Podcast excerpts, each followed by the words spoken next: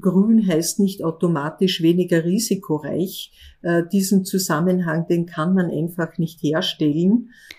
Das sagt Hertha Stockbauer. Sie ist Vorstandsvorsitzende der BKS Bank AG. Die hat ihren Sitz im österreichischen Klagenfurt. Mit Hertha Stockbauer spreche ich in dieser Folge von Climate Action über grüne Finanzierungen. Alles dreht sich darum, wie Unternehmen an grünes Geld gelangen, wer eigentlich entscheidet, was grün ist und welche Vorteile grüne Finanzierungen haben. Mein Name ist Antonia Hotter, ich bin Finanzjournalistin beim Börsianer. Schön, dass Sie dabei sind. Hier ist die Börsianer Grün Redaktion mit Climate Action, dem Klimapodcast für Wirtschaft und Finanzen. Wir liefern grüne Nachrichten und exklusive Insights für Menschen, die nachhaltige Lösungen suchen. Guten Tag nach Klagenfurt, Frau Stockbauer. Schönen guten Tag nach Wien. Ja, wir haben uns vor kurzem im Börsianer Salon getroffen und ich kann mich erinnern, dass Sie dort gesagt haben, die Energiewende wird teuer, aber Geld ist genug da. Und da stellt sich für mich natürlich die Frage, wie kommt man als Unternehmen an dieses Geld, wenn ich jetzt zum Beispiel eine Photovoltaikanlage auf mein Dach bauen will und Geld dafür brauche? Was sind da konkret die ersten Schritte? Ja, also es ist eine Aussage, die ich auch heute noch genauso machen würde. Ich glaube, es ist wirklich genug äh, Geld da, um die Energiewende äh, zu finanzieren. Der erste Schritt für ein Unternehmen ist natürlich auf ein äh, finanzierendes Institut zuzukommen und das Projekt vorzustellen. Sehr viel in diesem Bereich ist Neuland, äh, ist auch technisches Neuland. Da muss man sich mit dem Kunden auch gut verstehen und gut über das äh, Projekt äh, Bescheid wissen. Und äh, in der Zwischenzeit ist das aber gar nicht mehr so neu. Äh, die, der Green Deal, wie ich meine, ist bei den Unternehmen angekommen. Viele beschäftigen sich mit nachhaltigen Themen. Viele haben tolle Projekte in ihrer Pipeline und es ist fast schon ein bisschen Tagesgeschäft jetzt geworden, sich mit solchen Themen äh, mit Banken auseinanderzusetzen. Und ich glaube auch, dass ähm, die Bereitschaft der, der Banken, hier nachhaltige Projekte prioritär zu finanzieren in der Zwischenzeit also sehr groß geworden ist. Ja, Sie sagen, man muss ein Projekt vorstellen. Kann man denn da schon im Vorhinein abschätzen, ob das den grünen, nachhaltigen Kriterien der Bank entspricht? Woran messen Sie das? Also es ist, äh, im Moment sind wir hier gerade in einem Veränderungsprozess. Ob etwas äh, grün ist, das ist in der Vergangenheit äh, definiert worden an eigenen Kriterienkatalogen, die manche Banken für sich selbst erarbeitet hatten. In der Zwischenzeit haben wir aber gerade für den Bereich äh, Klima- und Umweltschutz die EU-Taxonomie bekommen, äh, die ja sehr bestimmend sein wird in Zukunft, um zu entscheiden, ob ein Projekt, ob eine Investition ökologisch nachhaltig ist oder nicht. Diese EU-Taxonomie wird die internen Kriterienkataloge natürlich weitgehend ersetzen und auf Basis dieser EU-Taxonomie sollten wir dann aber auch in der Lage sein, europaweit einigermaßen einheitliche Standards anzuwenden, um grüne Projekte auch uniform oder im Gleichklang auch als grüne Projekte beurteilen zu können oder eben auch nicht, wenn sie halt gewisse Mindeststandards nicht erreichen können. Die EU-Taxonomie geht sehr ins Detail, also legt viele technische Kriterien äh, fest, äh, was sind Mindestbedingungen, damit etwas als ökologisch nachhaltig angesehen werden kann. Und das ist genau der Punkt, mit dem wir Banken jetzt im Moment sehr intensiv auseinandersetzen. Aber es ist gut, dass es diese EU-Taxonomie gibt, dass äh, wir hier einen einheitlichen Standard haben, damit äh, grüne Projekte auch äh, quer durch Europa auch als gleichlautend als grüne Projekte beurteilt werden können. Ja, bisher waren Sie ja als Bank sozusagen der Richter, ähm, zu sagen, ja, das ist nachhaltig, nein, das ist nicht nachhaltig. Jetzt eben mit der Taxonomie verändert sich das und man kann das auch mehr vergleichen. Wo sind Sie denn gerade in diesem Veränderungsprozess? Also haben Sie das schon aufgenommen in Ihre Kriterienkataloge? Sind die schon angepasst? Und, oder wann kommt das? Ja, also äh, die EU-Taxonomie in ihrer ganzen, äh, im ganzen Detaillierungsgrad ist noch nicht äh, flächendeckend umgesetzt. Aber natürlich äh, werden einzelne Projekte, vor allem weniger komplexe Projekte, bereits danach äh, beurteilt. Das ist wirklich eine große Herausforderung, äh, vor der wir hier stehen, weil äh, Banken oder Bankmitarbeiter ja technisch nicht ausgebildet sind. Dieses Know-how müssen wir uns erst erarbeiten. Und wir haben hier in der Zwischenzeit auch äh, umfangreiche Unterstützung durch entsprechende EDV-Lösungen, äh, die uns hier helfen, solche Projekte zu beurteilen. Aber wir sind immer auch darauf angewiesen, dass wir möglichst viel an Unterlagen und möglichst viele Daten auch vom Kunden selber bekommen. Wie schaut das in der Realität aus? Kriegen Sie diese Daten oder ist das eher schwierig? Ah, das ist nach wie vor ein ganz, ganz schwieriges Thema, hier äh, Daten zu bekommen. Viele Unternehmen haben eine Nachhaltigkeitsstrategie und äh, sind auch äh, in Nachhaltigkeitsbelangen sehr weit fortgeschritten. Aber diese Detailliertheit ist vor allem bei KMUs äh, im Moment noch nicht wirklich vorhanden. Aber es entwickelt sich. Wir dürfen nicht vergessen, die EU-Taxonomie ist in Wahrheit erst ein paar Monate alt.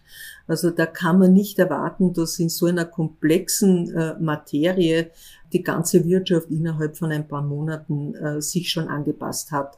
Also es gibt auch noch viele Unklarheiten, es gibt auch noch Lücken es wird sich auch auf der Richtlinienseite dann noch einiges weiterentwickeln müssen. Aber ich finde, wir sind auf einem guten Weg. Also wenn ich jetzt als Unternehmen mal zu einer Bank gehe, zu einem Bankberater, das grüne Projekt oder das nachhaltige, das soziale Projekt, da gibt es ja verschiedene Möglichkeiten, vorstelle, was passiert dann als nächstes? Welche äh, Arten von grünen und nachhaltigen Finanzierungen gibt es da? Was bieten Sie dann den Unternehmen an? Wir können im Prinzip zwei große Finanzierungsarten anbieten. Das äh, ist, äh, sind klassische Kredite und wir können aber auch äh, Green oder Social Bonds anbieten. Der übliche Weg sind nach wie vor Kredite. Also das ist die übliche Art und Weise, wie Projekte finanziert werden. Green Bonds ähm, brauchen ganz besondere Rahmenbedingungen und wenn diese nicht vorliegen, dann macht es auch wirklich keinen Sinn, äh, sich danach auszurichten. Welche Themen jetzt äh, speziell finanziert werden, da gibt es natürlich eine, eine, eine unglaubliche Bandbreite. Es ist ja sehr viel, was man hier neu denken und auch neu machen kann.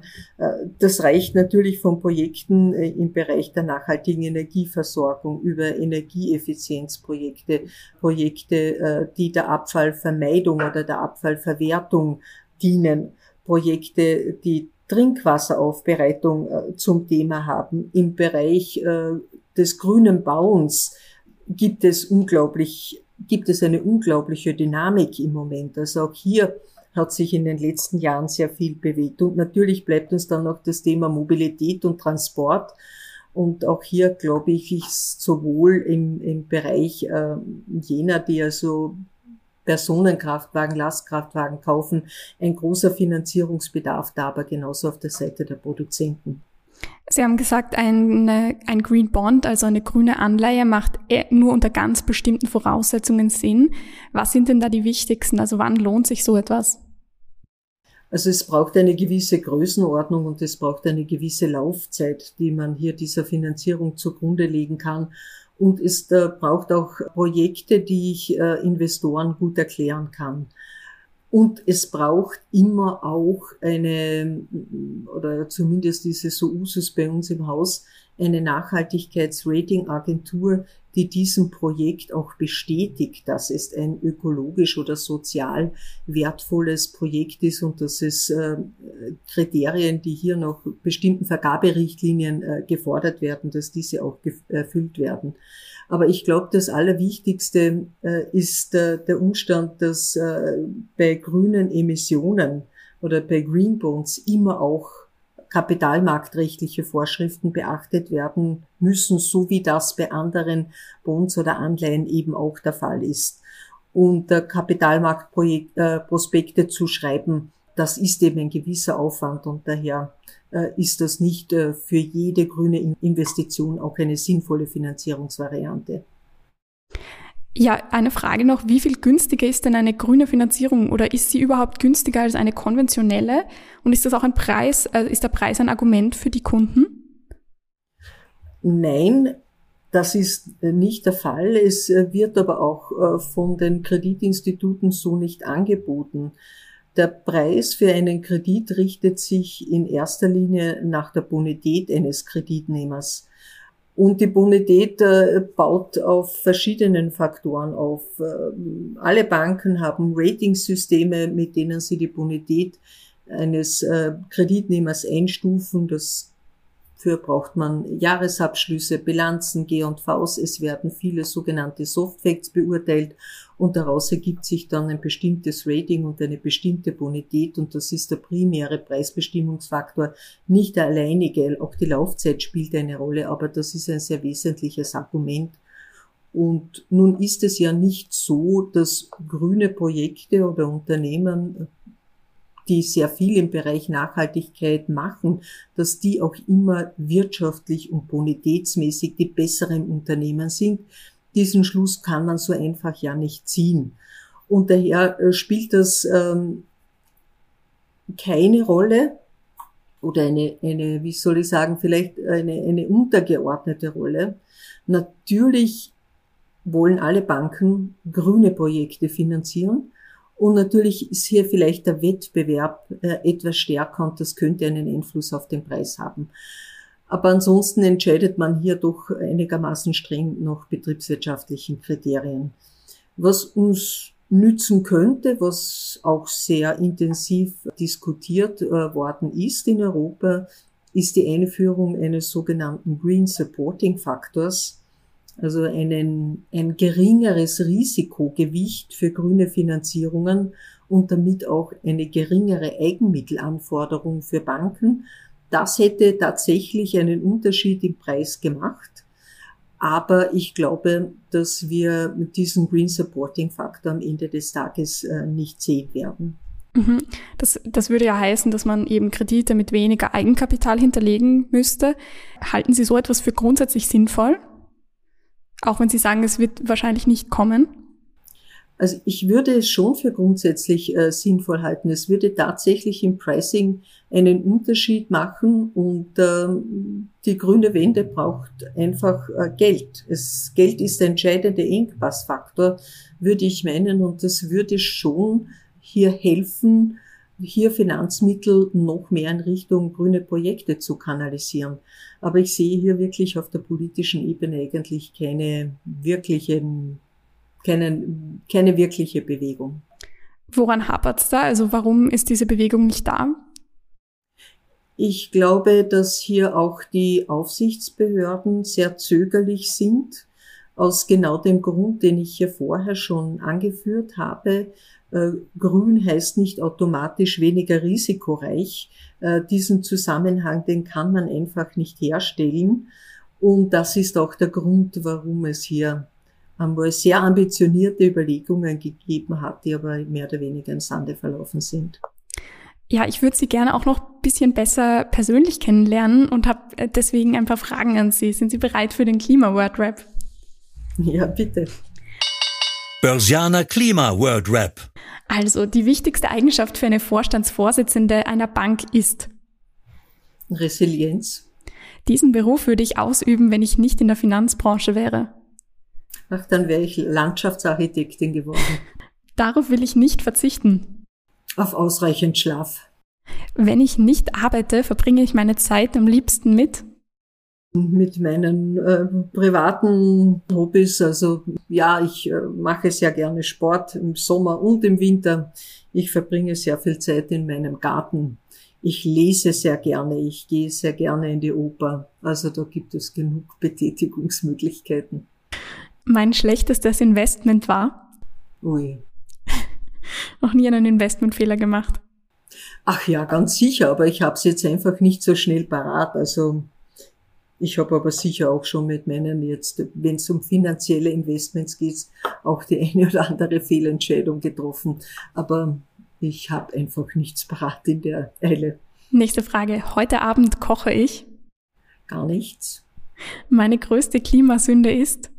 Vielleicht, dass ich äh, jemand bin, der sehr gerne eine sehr hohe Raumtemperatur hat. Also ich fühle mich wirklich sehr wohl, wenn es 25, 26 Grad im Raum hat.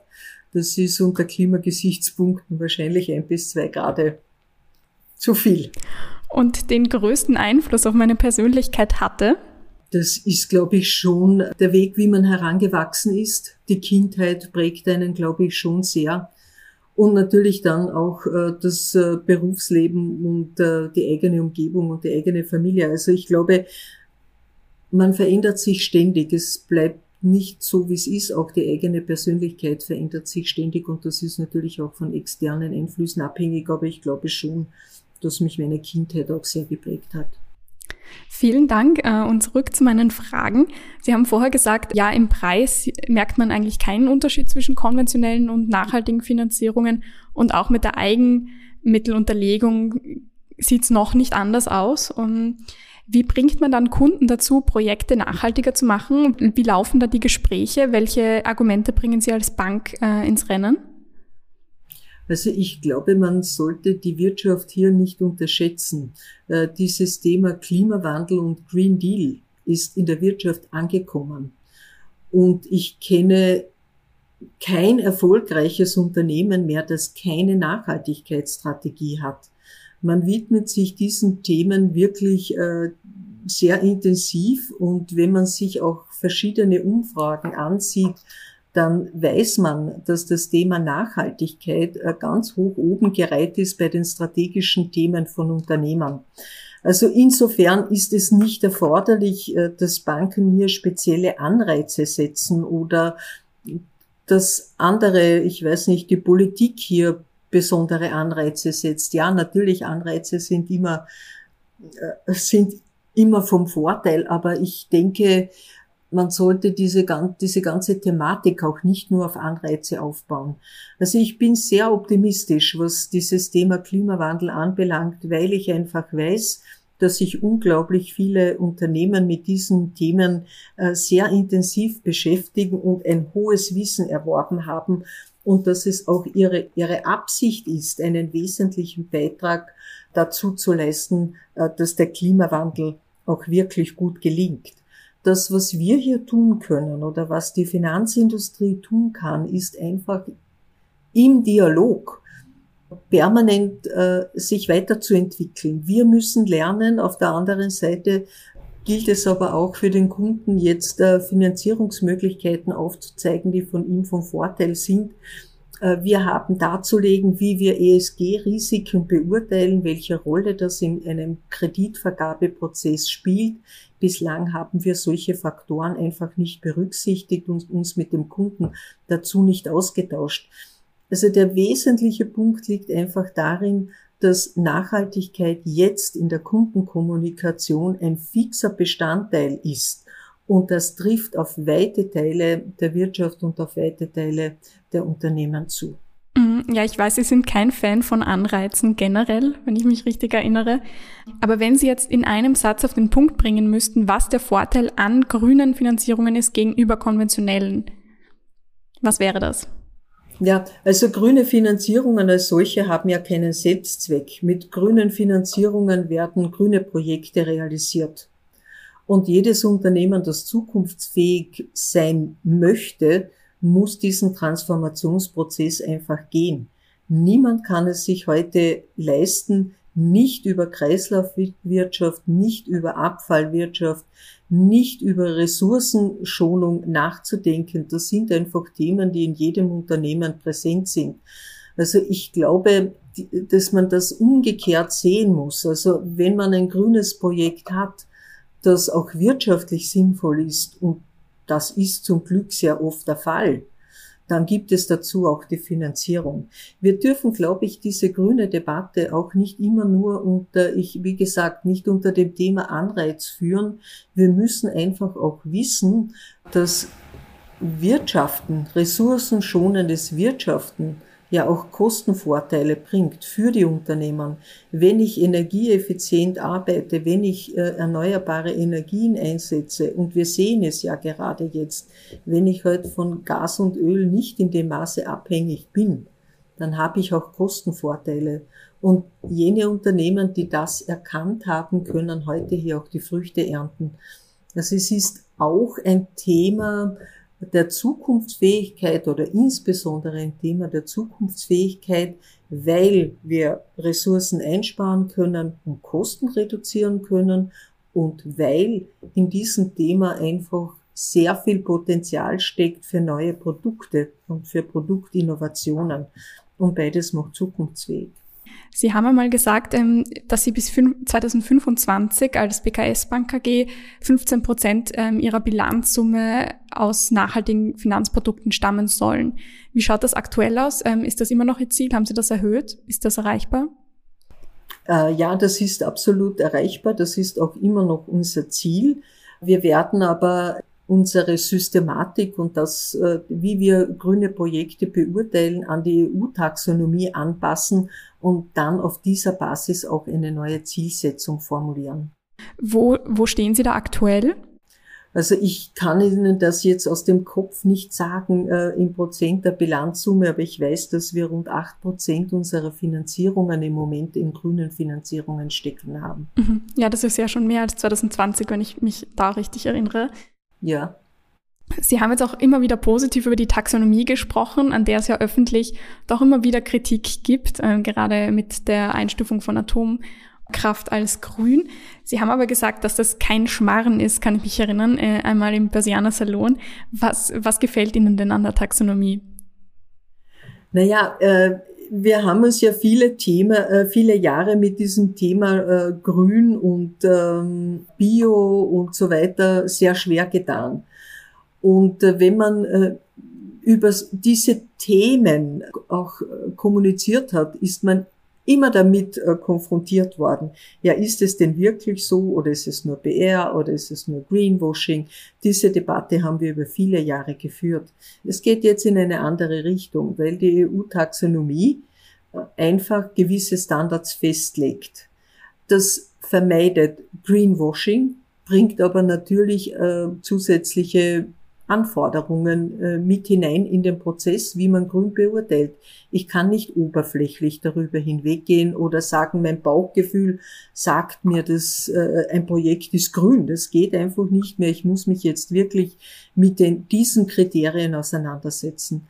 Und ähm, das ist schon komplex, was hier in dieser Taxonomie äh, drinnen steht. Ähm, aber es ist natürlich äh, es ist notwendig gewesen. Es ist halt auch Greenwashing betrieben worden und keiner will das, der ernsthaft diese Diskussionen führen möchte.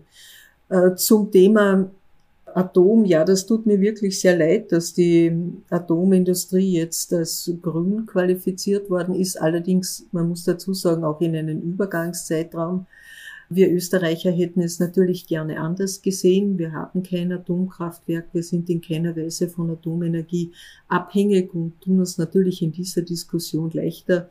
Wir müssen aber auch wissen, dass es Länder gibt in der Europäischen Union, die die Hälfte ihres Energiebedarfs aus Atomenergie beziehen. Und natürlich kann ich das nicht von einem Tag auf den anderen substituieren.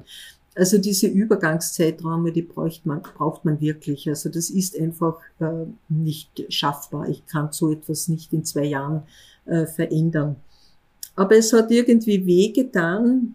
Man hätte das, glaube ich, anders lösen können und einfach vernünftige Übergangszeiträume formulieren können. Es ist anders äh, gekommen. Ich habe allerdings bei dieser Debatte dann eben auch dazu gesagt, dass ähm, gewisse Dinge werden, äh, entwickeln dann eine Eigendynamik. Das sehe ich auch bei dieser Diskussion so. Investoren legen keinen Wert auf Atomenergie. Die, äh, da gibt es eine andere Einschätzung. Und es wird trotzdem schwieriger werden für die Atomindustrie, jetzt einfach Kapital äh, aufzutreiben.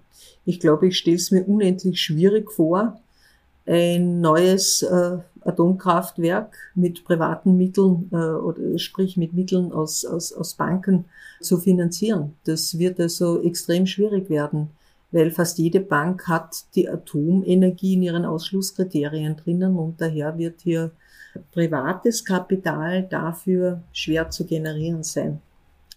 Ja, Sie haben, glaube ich, sogar mal gesagt, ähm, Sie können sich nicht vorstellen, dass ein, eine Großbank noch ein Atomkraftwerk ähm, finanzieren würde. Stimmt das? Ja. Das glaube ich, das ist so. Diese Institute sind börsennotiert. Ich weiß, dass Investoren Wert legen auf nachhaltige Investments. Das sieht man ganz deutlich. Die Volumina in diesem Bereich steigen, steigen und steigen und daher wird es einfach, wird es schwierig werden. Und die Macht des Faktischen kann dann vielleicht trotzdem dazu führen, äh, dass wir nicht allzu viel Bewegung und Ausbau mehr im Bereich der Atomindustrie sehen werden. Ja, Sie haben vorher Greenwashing angesprochen und gerade in einer Zeit, wo es noch keine einheitlichen Regelwerke wie die Taxonomie gibt, ist eine Möglichkeit, um Greenwashing vorzubeugen, die sogenannten Second-Party-Opinions, also die zweiten Meinungen, die Sie ja auch zum Beispiel, wenn Sie Green Bonds begeben, immer wieder einholen. Was hat es damit auf sich? Wie wichtig sind die? Ähm, werden die von Investoren nachgefragt? Weil verpflichtend sind sie ja nicht, oder? Nein, das sind sie nicht, aber es ist eigentlich Usus, solche zu veröffentlichen und äh, je nachdem, es gibt verschiedene Standards, unter denen man emittiert und gewisse Standards äh, sehen eben äh, diese Second-Party-Opinion als verpflichtend äh, an. Ich würde aber auch sagen, es ist uns als Emittent von Green Bonds sehr wichtig, dass wir für uns selber wissen, äh, welchen Impact ein Projekt hat und dass das extern festgestellt wird. Wir selber könnten es gar nicht in dieser Güte. Wir hätten das Know-how dafür nicht. Und Investoren legen schon Wert darauf, dass sie das auch nachlesen können. Diese Second-Party-Opinions werden ja auch veröffentlicht, sind also auf den Homepage Pages dann abrufbar und das ist auch gut so. Ich glaube, Transparenz ist ein wichtiger Faktor in der grünen äh, Debatte einerseits um Greenwashing äh, zu verhindern, andererseits aber auch zu zeigen, wohin die Reise geht und äh, dass man mit nachhaltigen Projekten auch sehr erfolgreich sein kann und wirtschaftlich sehr erfolgreich sein kann. Und das ist ja genau das Ziel, was wir erreichen wollen. Also ich kann auch allen Hörerinnen und Hörern sagen, äh, dass diese Second-Party-Opinion sich sehr angenehm lesen. Also man weiß danach auch wirklich, worum es geht, konkret, wo da jetzt ein, ähm, weiß nicht, ein Demenzzentrum entsteht oder wo eine Photovoltaikanlage, wie das genau ausschaut. Ich glaube, sie haben sogar ähm, immer wieder Fotos oder berichten sogar mit Webcams oder so äh, live von diesen ähm, Projekten. Ja, das ist den Investoren einfach wichtig. Es gibt ja viele äh, Menschen, die äh, einen Beitrag leisten wollen. Und äh, das kann man im sozialen Bereich durch ein entsprechendes Engagement, das kann man aber auch, wenn man sein Geld äh, veranlagen kann. Man kann wirklich äh, selber dazu beitragen, dass Geld in grüne Projekte fließt, aber es braucht Transparenz und es braucht äh, keine Hochglanz-Werbebroschüren, aber Transparenz und wirklich einen guten Überblick über die Projekte, die man finanziert. Das ist der Weg, den wir gegangen sind. Bei uns sind, steckt hinter jedem Green Bond ein konkretes Projekt. Da kann man auch hinfahren und sich das ansehen. Das ist nicht immer so. Es gibt also auch Rahmenemissionen, äh, wo dann versprochen wird, dass das Geld in diese und jene grünen Projekte fließt. Und das wird ja auch kontrolliert und äh, publiziert. Das ist der zweite Weg, den man wählen kann. Wir haben den ersten gewählt und fühlen uns mit dem, diesem Weg sehr wohl. Ja, dann noch zum Abschluss das grüne Renner- oder Pennerspiel. Grüner Renner oder Penner? Tempolimit. Grüner Renner, ja. Seltener duschen und damit weniger Wasser verbrauchen. Ja, da bin ich eher auf der Penner-Seite. Windräder. Renner. Wirtschaftsstandort Österreich. Ja, auch ein Renner. Ökosoziale Steuerreform. Auch, auch ein Renner braucht es auch, ja. Schule schwänzen für das Klima. Nein, Penner. Vegane Ernährung. Neutral. Okay, und noch eine letzte Frage zum Abschluss. Also wenn wir uns jetzt die konventionellen und die grünen Finanzierungen nochmal gegenüberstellen, wie hat sich das in den letzten Jahren ähm, verändert? Ähm, finanziert die Bank überhaupt noch konventionelle Projekte, die überhaupt keinen nachhaltigen Aspekt haben? Ja, natürlich. Also ich, ich glaube, ähm, man darf jetzt das Kind auch nicht mit dem Bade ausschütten. Also es gibt äh, nach wie vor Projekte und Investitionen und Finanzierungen, wo ich einen äh, Connex jetzt zu Klimaschutz oder Umweltschutz einfach nicht herstellen kann. Das betrifft zum Beispiel den gesamten Bereich der Betriebsmittelfinanzierungen. Also einen wirklich, eine, eine Beurteilung, ob eine Finanzierung einen grünen Zweck hat, kann ich ja dann machen, wenn ich ein bestimmtes Projekt finanziere. Also da bleibt immer noch ein sehr großer Teil übrig. Und äh, es fehlt äh, dann, ich habe es heute schon einmal erwähnt, natürlich auch einfach an der Datenlage. Also ich glaube, dass viel mehr Geld bereits in, äh, in nachhaltige nachhaltige Zwecke fließt, als wir das ausweisen können, weil wir einfach die entsprechenden Daten dafür nicht haben. Also der größere Teil der Finanzierungen in absoluten Zahlen fließt weiterhin in Vorhaben, wo man nicht per se sagen kann, äh, sie erfüllen die Kriterien der EU-Taxonomie. Von den Zuwachsraten, die wir aber sehen, geht der größere Teil und finden wir die größeren äh, Zuwachsraten äh, schon im Bereich der grünen Projekte und der grünen Projektfinanzierungen. Sehr spannend. Herzlichen Dank für das Gespräch, ähm, Frau Stockbauer. Und ich wünsche Ihnen noch einen schönen sonnigen Nachmittag in Klagenfurt. Dankeschön. Das Fazit. Die grüne Rendite. Also ich habe das Gespräch nochmal Revue passieren lassen und muss sagen, am überraschendsten für mich war, dass es bei grünen Finanzierungen in der Regel keinen Preisvorteil gegenüber konventionellen gibt. Grüne Projekte sind nicht automatisch mit weniger Risiko behaftet. Einen Anreiz soll die Nachhaltigkeit selbst bieten, denn ressourcenschonendes Verhalten hat Kostenvorteile. Diskutiert wird seit längerem, ob grüne Finanzierungen mit weniger Eigenkapital unterlegt sein dürfen. Aber Aufsichtsbehörden sind da vorsichtig. Verstehe ich, muss ich sagen. Dieser Podcast entstand in Kooperation mit der BKS Bank AG. Vielen Dank, liebe Börsianerinnen und Börsianer, fürs Zuhören und ich freue mich aufs nächste Mal. Das war eine Folge von Climate Action, dem Klimapodcast für Wirtschaft und Finanzen aus der Börsianer Redaktion. Damit die Klimawende gelingt, möchten wir Ihnen noch mehr Orientierung für Ihr Business geben. Besuchen Sie uns daher auch unter www.börsianer-grün.com oder abonnieren Sie unseren Climate Action Newsletter. Sie haben Feedback oder Themenvorschläge aus Ihrem Alltag? Dann schreiben Sie uns einfach an redaktion@derbörsianer.com. Wir freuen uns, von Ihnen zu lesen. Bis dahin bleiben Sie grün und empfehlen Sie uns weiter. Die Informationen in diesem Podcast stellen keine Anlageberatung oder verbindliche Auskunft dar. Externe Meinungen geben nicht notwendigerweise die Meinung der Börsianer Redaktion wieder.